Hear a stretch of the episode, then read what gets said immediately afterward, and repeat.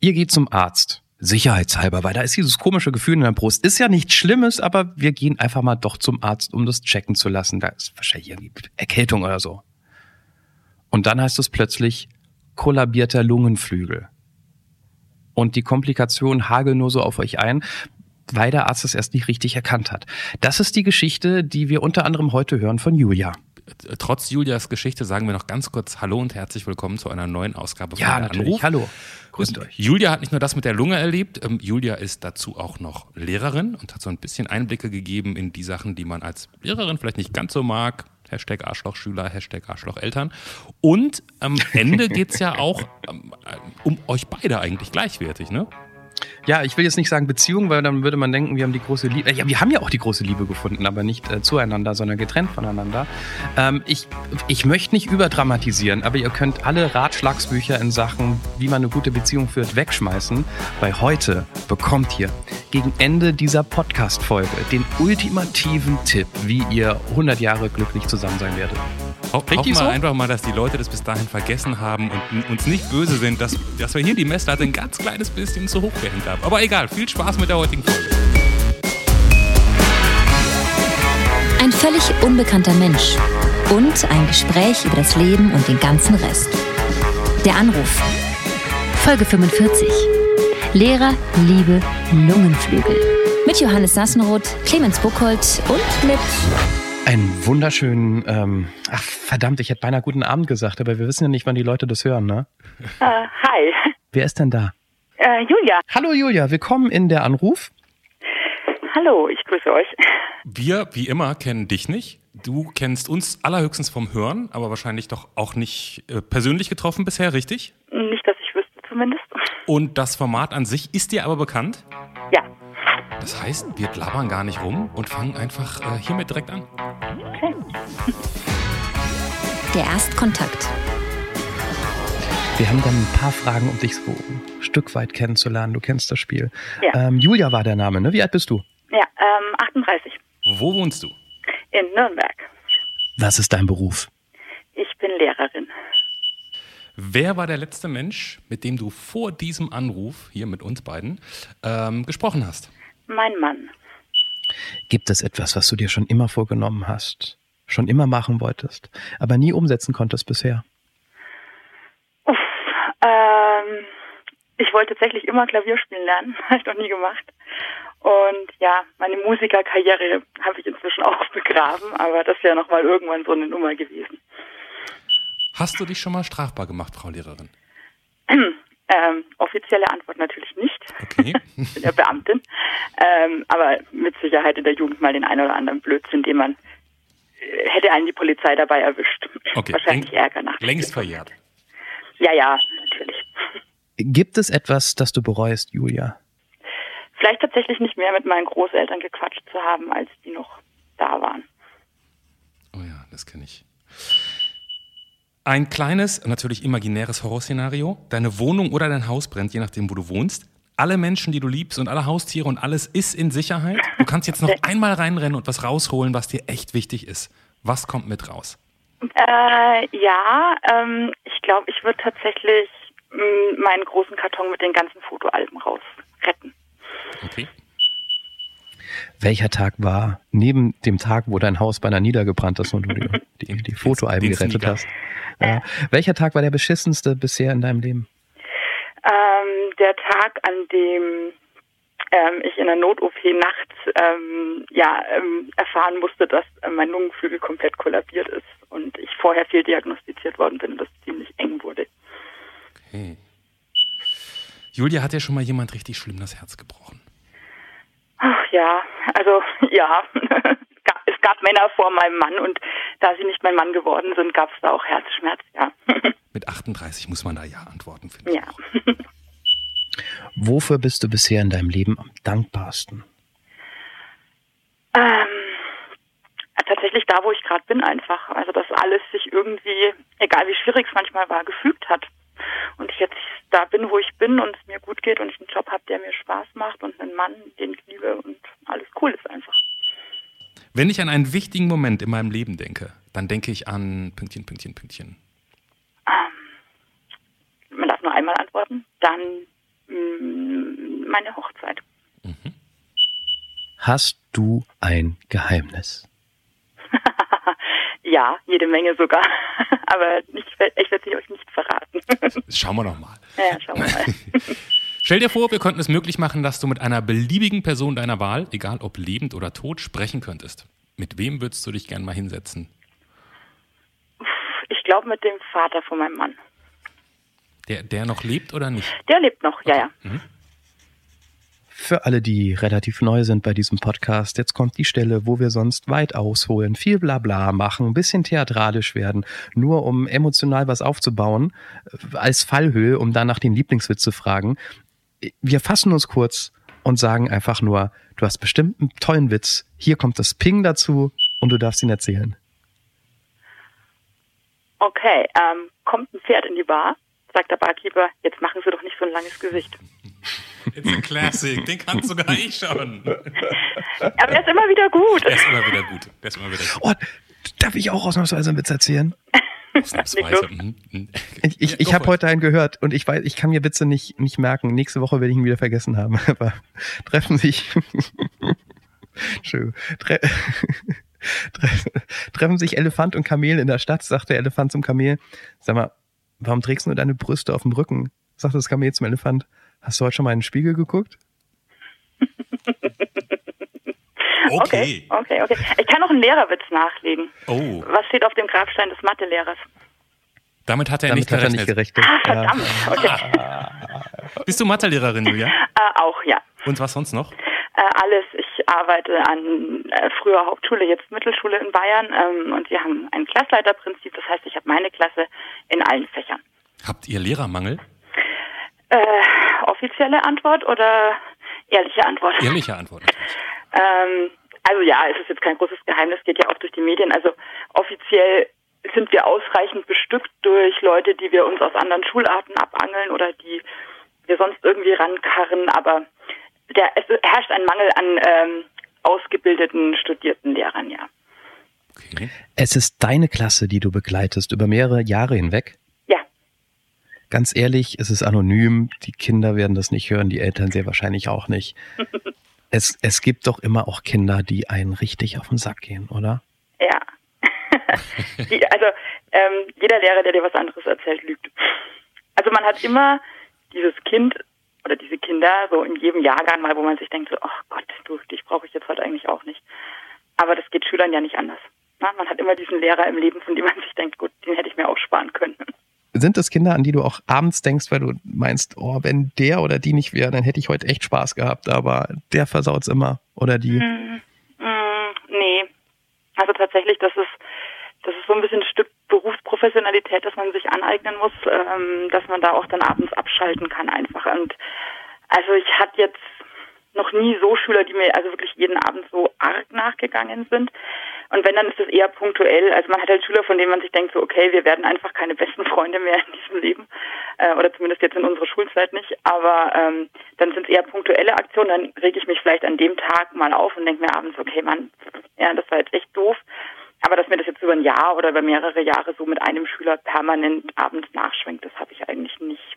Und also wie gesagt, das muss man auch ein bisschen wegschalten können. Wie alt sind die Kids bei dir? Die sind ja noch nicht so alt, ne? Hab eine Zehnte, also so 15, 16, manche schon 17.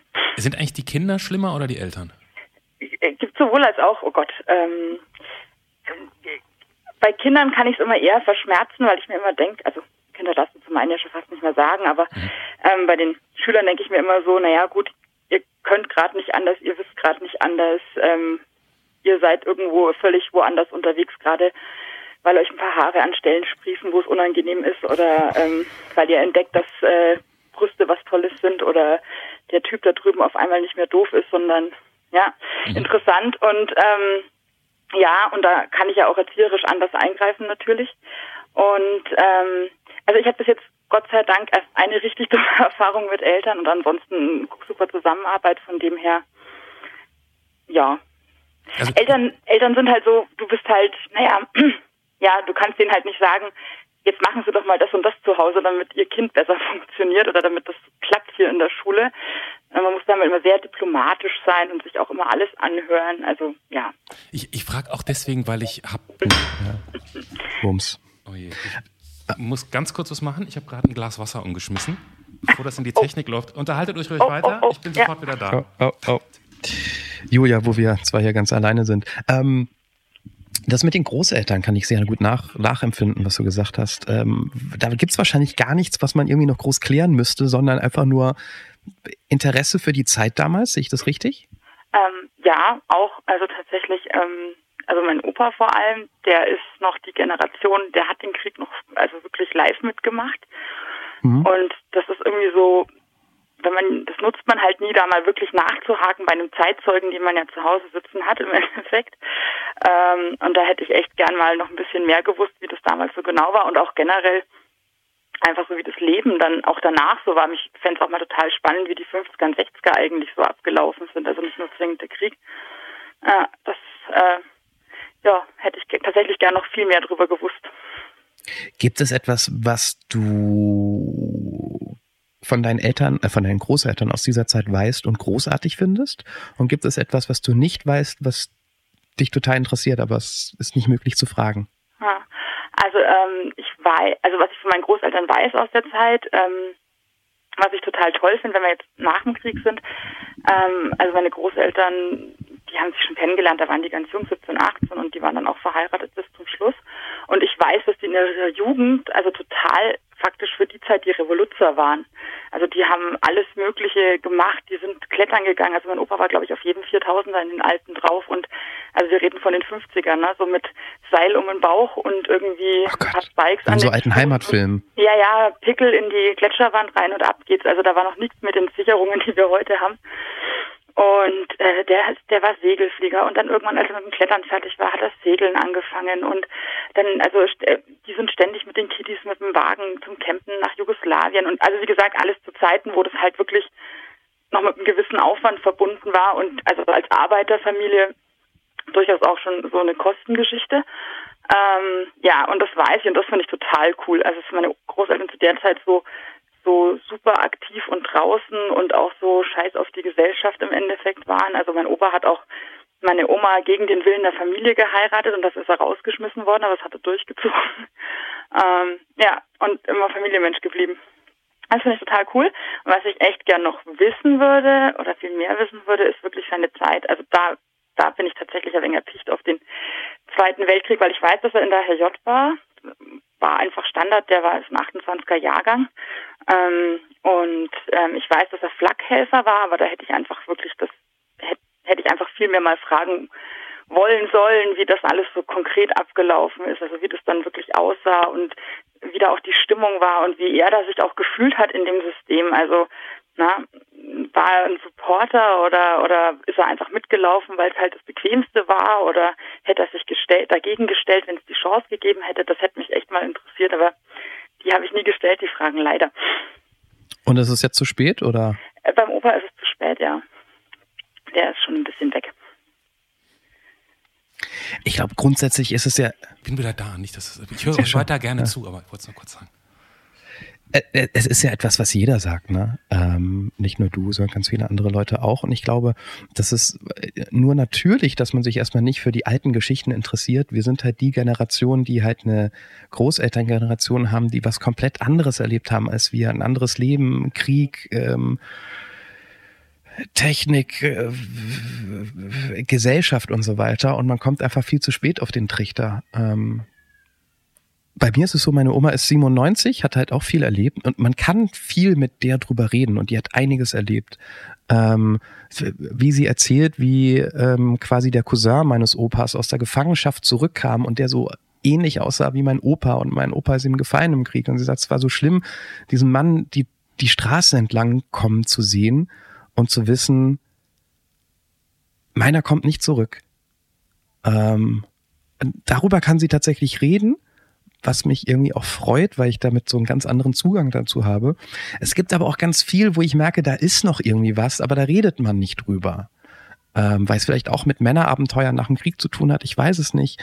Ähm, weil für sie da ganz viel zusammenhängt und ich hätte unfassbar, also eigentlich bin ich, meine Oma 97, das machen wir uns nichts vor, die lebt nicht mehr so lange. Ich würde mich unfassbar gern mit ihr für so mit so einem Mikro hinsetzen. Keine Ahnung, ob ich das irgendwann mal veröffentliche, aber all das mal durchgehen, was man eigentlich noch nicht bequatscht hat. Und sie sagt einfach, nee, das macht sie nicht.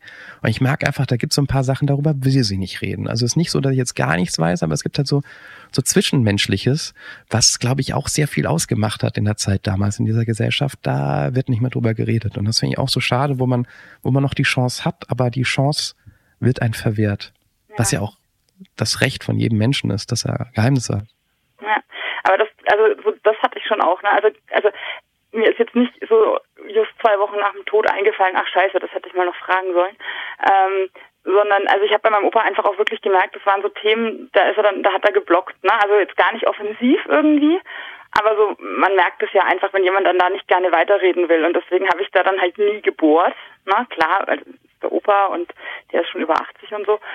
Und jetzt im Nachhinein denke ich mir so, schade, ich hätte es vielleicht doch einfach mal ein bisschen mit mehr Nachdruck probieren sollen. Aber dann denkt, naja, man denkt halt dann auch nicht, Mensch, ach, das ist jetzt dann gleich vorbei und wenn ich es jetzt nicht mache, habe ich die Chance nicht mehr, sondern man mhm. lässt es dann halt in dem Moment, weil man genießt ja eigentlich die Zeit, die man zusammen hat und will da irgendwie jetzt niemanden verprellen, indem man mhm. auf einem unangenehmen Thema rumhackt. Ja? Bezieht sich das nur auf, ich, ich muss jetzt kurz nachfragen, weil ich gerade dieses, meinen Schreibtisch kurz trocknen musste ähm, und vielleicht was verpasst habe. Das bezieht sich auf deine Großeltern oder weil du vorhin den, den Mann deines Vaters benannt hast? Mit dem ich gerne mal reden würde? Ja. Der, der lebt noch, hast du gesagt. Richtig. Ähm, ja, also das ist, ähm, mein Mann hat seinen Papa praktisch nicht mehr gesehen, seit er fünf Jahre alt ist. Ähm, DDR-Familie, ähm, Trennung schon vor, äh, bevor beide Parteien das Land verlassen haben. Also sowohl seine Mutter mit ihm als auch sein Vater haben praktisch ähm, Republikflucht begangen, wie man so schön gesagt hat damals. Also die sind drüber, bevor die Mauer gefallen ist. Das heißt sozusagen viel früher oder in, in, in diesem 89er? Nee, also äh, ironischerweise tatsächlich irgendwie Anfang 89. Okay. Ähm, für die war nicht absehbar, dass in ein paar Monaten da die Mauer fällt. Ne? Mhm. Ja, klar. Oder in einem knappen Jahr. Und, ähm, und also die Trennung war wohl schon vorher. Ist halt wie es ist. Mein Gott. Und, und der Vater ist dann aber eben gegangen und äh, vor ihnen auch schon. Und seitdem gab es also dann null Kontakt. Und mein Mann selber hat seinen Vater praktisch nicht mehr gesprochen, seit er fünf ist. Und ähm, also er lebt noch. Wir, er hat auch vor ein paar Jahren wohl mal versucht, Kontakt aufzunehmen über irgendeinen Onkel, den er gefunden hat und mhm. den dann angeschrieben hat und er hat auch eine Nummer bekommen und dann ist er aber irgendwie den Schritt nicht weitergegangen. Und also ich habe ihm da auch nicht reingeredet, das ist seine Entscheidung, das muss er machen, wie er es braucht. Also ich habe einen Schwiegervater, den ich nicht kenne, der aber irgendwo in Deutschland lebt. Also es ist einfach, ja, komisch. Ist es für dich mehr Rätsel als für deinen Mann? Thema? Mm, nee, nee, nee. Also es ist, hm, es ist überhaupt kein großes Thema bei uns so unter uns zu Hause. Also das ist kein Gesprächsthema im, im jetzigen Sinne. Mhm. Wir haben, klar, als wir uns kennengelernt haben, dann hat er mir das alles mal erklärt und dann war das auch okay. Und also wie gesagt, ich lasse ihm da auch seinen Freiraum. Ich, das ist seine Entscheidung, wie er diese Situation handhabt. Ähm, das ist wirklich die reine Neugierde. Ich würde einfach mal gerne den Vater von meinem Mann kennenlernen. Da steckt ja auch eine Geschichte dahinter. Also ich meine, das ist dieses Abhauen, Flucht, Familie, oder zumindest Kinder zurücklassen. Ähm, da hat man ein paar Fragen. Mhm. Das, ja. heißt, das heißt aber, er hatte, er hat oder hatte theoretisch die aktuelle Telefonnummer seines Vaters vor sich, schwarz auf weiß. Ja. Wie gesagt, ich, also ich, das Ding ist, ich ähm, nachvollziehen oder nachfühlen kann man das, glaube ich, eh nicht, wenn man nicht in der Situation steckt. Ne? Also ja. so wie gesagt, also der ist ja jetzt auch 39, der seit 34 Jahren seinen Vater nicht gesehen, nicht gehört, nicht gesprochen, gar nichts. Der wüsste nicht mal, wie der ausschaut auf der Straße wahrscheinlich. Hm. Ähm, ich, ich wünsche deinem Mann, wenn es ihm wirklich wichtig ist, und so ganz unwichtig scheint es ihm ja nicht zu sein, dass er es noch hinkriegt, weil ich glaube, dass es ganz schlimm ist, wenn es zu spät ist. Aber gut, ich will jetzt nicht rum psychologisieren. Ich halt meine Klappe, der ist alt genug, der wird wissen, was er machen muss. Ja, so geht das stimmt. auch. bei, bei diesem Fehler mit, mit, mit der Lunge. Ja. Hast, hast, du schon, hast du schon das Licht von der anderen Seite gesehen oder dein Leben im, im Kurzdurchlauf oder war es zum Glück noch nicht so dramatisch?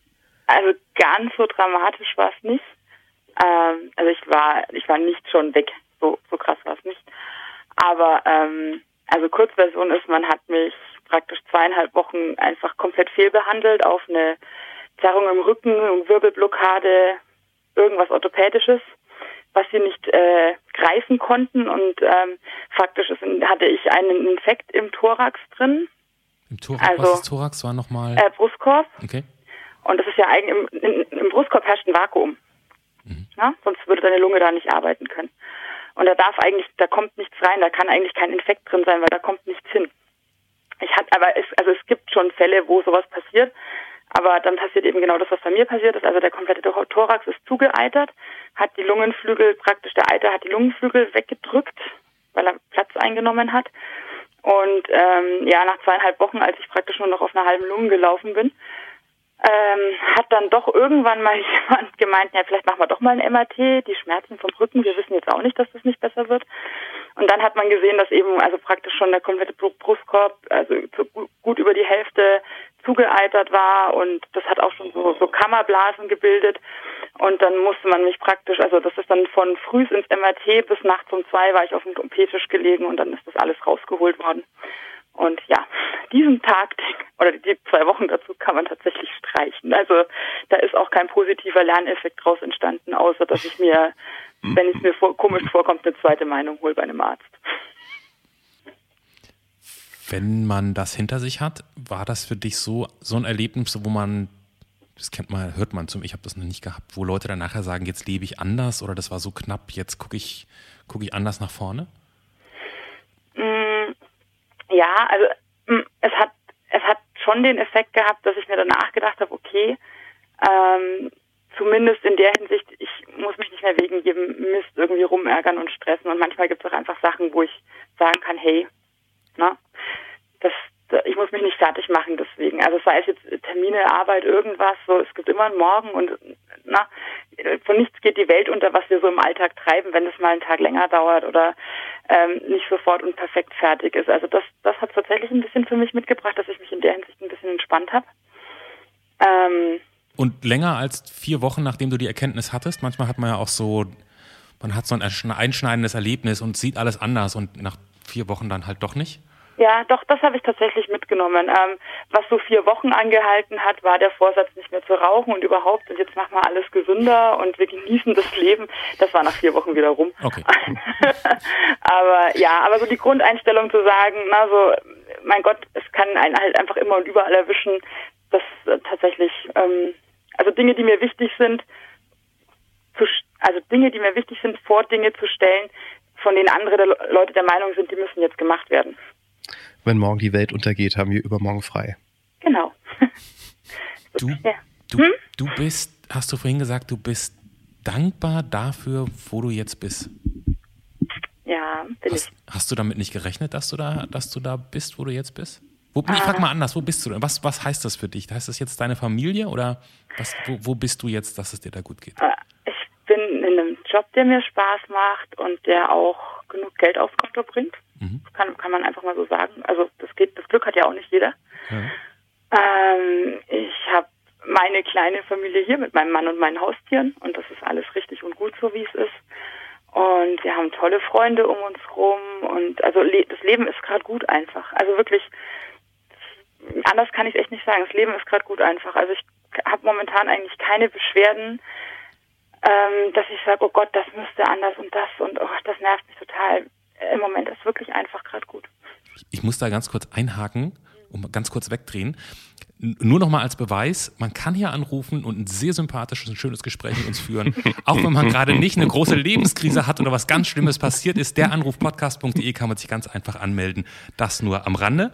Ähm, ja, noch nicht mal mit der Lunge wäre sie beinahe gestorben. Selbst da ja, ist ein Drama. Ne? Ne? Also. Ich muss euch jetzt beide mal was fragen. Jetzt bin ich gespannt. Weil ihr da beide die gleiche Geschichte habt, so ein bisschen. Und ich will das jetzt gar nicht aus einer. Egal, ich stelle einfach mal eine Frage. Die gleiche Geschichte? Wenn man so lange wie ihr jeweils, du Johannes und du Julia, in so einer Beziehung lebt. Ah, okay. Das hat, das hat bestimmt ganz viel tolle Geschichten, Vertrautheit und so weiter und so fort. Hat man nicht aber auch das Gefühl, dass man vielleicht doch irgendwas verpasst hat? ich rede nicht, red nicht nur vom Sex. Ich rede nicht nur vom Sex. Auch. Sag du zuerst, Julia. Ja, ist ja klar. Ähm, ich kann auch zuerst sagen, ich wollte mich nur in den Vordergrund spielen. nee, ist alles gut. Ähm, tatsächlich, also ähm, ich hatte, ich hatte vorher äh, andere Leute, andere Mhm. Also ich habe jetzt nicht das Gefühl, also es ist jetzt nicht so mein erster und dann Okay. äh, forever and ever. Ähm, also das heißt, auf dem Gebiet habe ich jetzt nicht das Gefühl, dass ich Mords was verpasst habe oder dass mir irgendwas fehlt, äh, was ich Okay. unbedingt gern mal gemacht hätte. Und äh, auch in anderen Dingen, also ich hatte auch vorher Beziehungen. Ganz ehrlich, ich hatte zwei lange Beziehungen vorher. Oh, das sind die Meerschweinchen. Moment mal, du hattest vorher zwei lange Beziehungen. Julia, du bist Ja, so mit zwei, von 38. zwei Jahren, also für, für im Alter von 15, 16 ist Okay. das lang. Ne? Ja, da ist das eine Ewigkeit. Ja, und, ähm, und dazwischen halt dann auch mal so diese drei, vier, drei Monats-Flings oder auch mal Mhm. den One-Night-Stand, den verstreuten. Ähm, ja, also von dem her, nee, habe ich tatsächlich nicht das Gefühl, dass ich was Okay. verpasst habe. Und man wächst halt auch miteinander. Also ich glaube, mal gucken. Äh, wenn man so lange zusammen ist, dann macht man ja auch ganz viele Erfahrungen zusammen einfach. Also dann wird es ja auch nicht langweilig. Ich glaube auch, man ist nur so lange zusammen, man schafft es nur so lange zusammen zu sein, ähm, wenn man viele Dinge ähnlich sieht. Ähm, oder ähm, eine ähnliche Herangehensweise hat. Man muss ja nicht alles 24 Stunden am Tag zusammen machen, man muss nicht jeden Urlaub zusammen machen, aber man hat so eine, so eine, so eine kleine, gleiche Herangehensweise an, an das Leben. Und das führt dazu, dass man ja jetzt wenig Kompromisse machen muss und jetzt nicht denkt, oh, hätte ich die Freundin nicht, hätte ich jetzt das und das und das und das erlebt, dann wäre ich nochmal weggegangen oder wie auch immer. Ähm, natürlich ist jede Beziehung auch ein Kompromiss. Ähm, aber mit diesem Bewusstsein weiß man ja auch, dass jede andere Beziehung auch wiederum ein Kompromiss gewesen wäre. Und wenn ich jetzt wegen der Beziehung sagen würde, ich habe irgendwas verpasst, dann weiß ich ja ganz genau, mit einer anderen Beziehung hätte ich auch irgendwas anderes vielleicht verpasst. Richtig. Ja, das ist also ganz genau das einfach. Ähm, bei uns, also erstens mal absolut, was du sagst. Ne? Wir nehmen uns auch die Freiheit, wirklich mal ein paar Tage ohne den anderen wegzufahren im Jahr. Ähm, jeder hat nochmal sein eigenes Hobby-Ding, wo ähm, nicht der andere ausgeschlossen ist, aber wo man einfach für sich ist und vielleicht da auch mal seine Leute noch hat, mit denen der andere gar nichts zu tun hat, was auch echt wichtig ist, denke ich.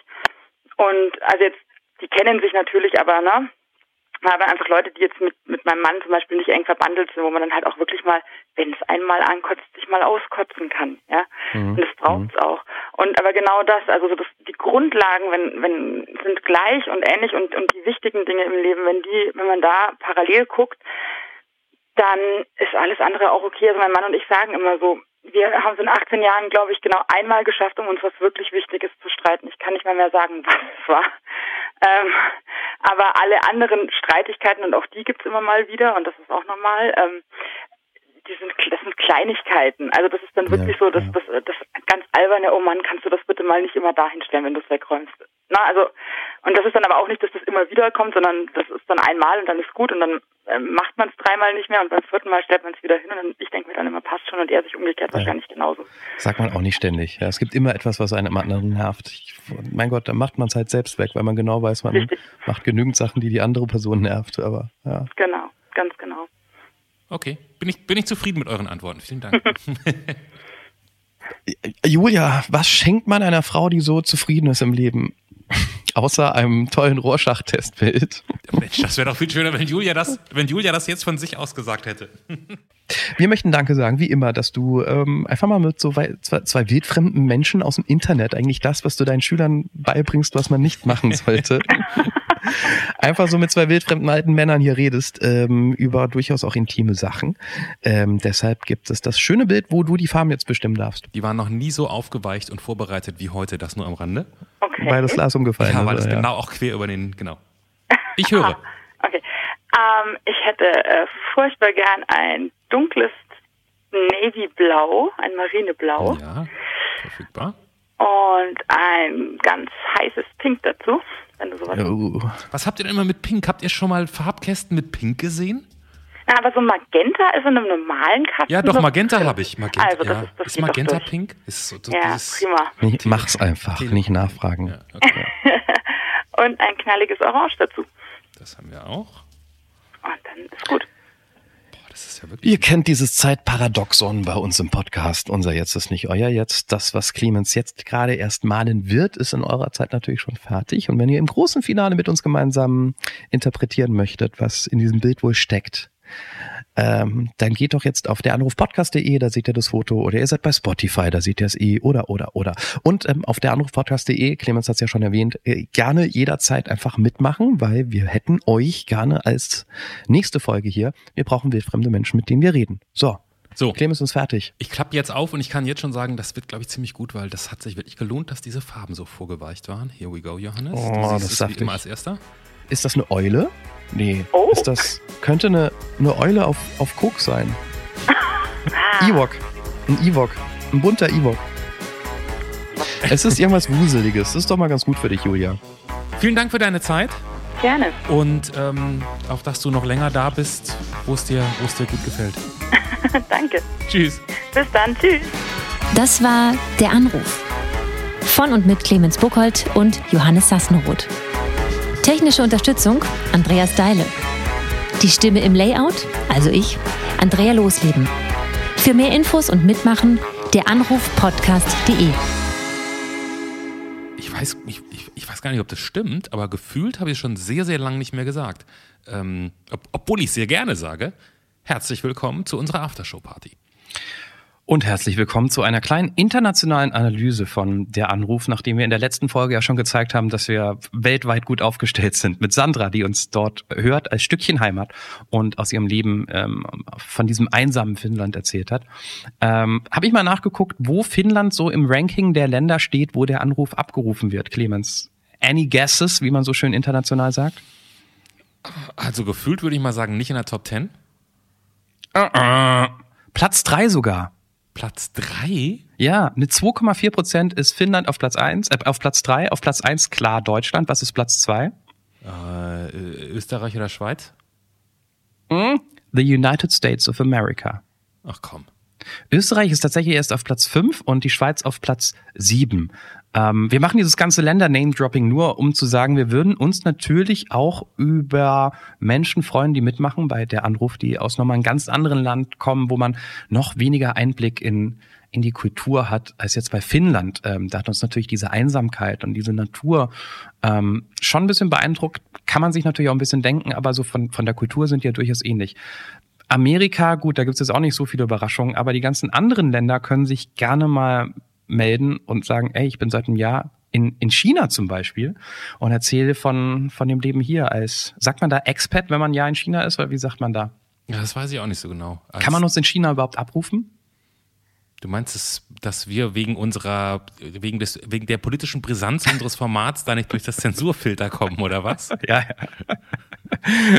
Sehr wahrscheinlich, ja. Also wenn ihr uns in China hören könnt, ähm, gerne melden über der Anrufpodcast.de. Interessant finde ich auch hier ähm, Platz 6, Japan, 1,3 Prozent der Abrufe von der Anruf. Platz Okay. 4, Kanada. Und nicht nur, dass Kanada auf Platz 4 der Abrufe ist, sondern auf, wenn, wenn man nach Städten guckt, das kann man hier tatsächlich auch sehen, ist Montreal auf Platz 9 der Städte, ähm, von denen der Anruf abgerufen wird.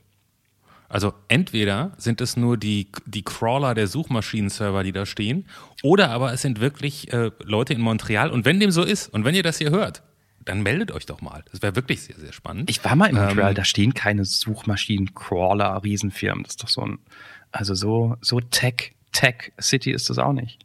Dafür braucht man, glaube ich, nur einen Raum und so. einen Strom. Und Ich bin ja auch ein paar nicht so tech. Computer. Spain, United Kingdom, Italy, Austria, ähm, alles Top 10 von den Abrufen bei der Und Anruf. Natürlich, se- selbst wenn ihr in Anführungszeichen nur in Deutschland wohnt, könnt ihr euch natürlich auch sehr, sehr gerne melden. Ähm, wir reden eigentlich mit allen sehr gerne. Ja, wir reden auch mit Leuten aus Deutschland, weil Clemens und ich, wir haben unsere Wurzeln nicht vergessen. Nein, ähm, Bullshit beiseite. Ähm, wir wissen, es ist viel verlangt, mit zwei wildfremden Menschen hier aus dem Internet ähm, über das private Leben zu reden. Wir freuen uns deshalb tierisch über jede Anmeldung. Wir brauchen auch jede Anmeldung, um weiterzureden, weil dieses Format sagt, wir reden mit wildfremden Menschen, ähm, unvoreingenommen und dazu brauchen wir wildfremde Menschen. Und wenn ihr euch nicht anmeldet, haben wir Probleme, neue Folgen zu produzieren. Also. Ja, ich frage mich jetzt gerade, ob wir nochmal erwähnen sollten, dass man sich gerne als wildfremder Mensch hier melden kann. Aber vielleicht haben wir das auch schon gesagt vorher. Wir machen jetzt Schluss, ne? Bis nächstes Mal. Und also jetzt habe jetzt hab ich es verstanden. ah, gut, dass du es nochmal sagst, Clemens. Sehr gut. Oder? Der Anrufpodcast.de. Bis nächste Woche. Tschüss.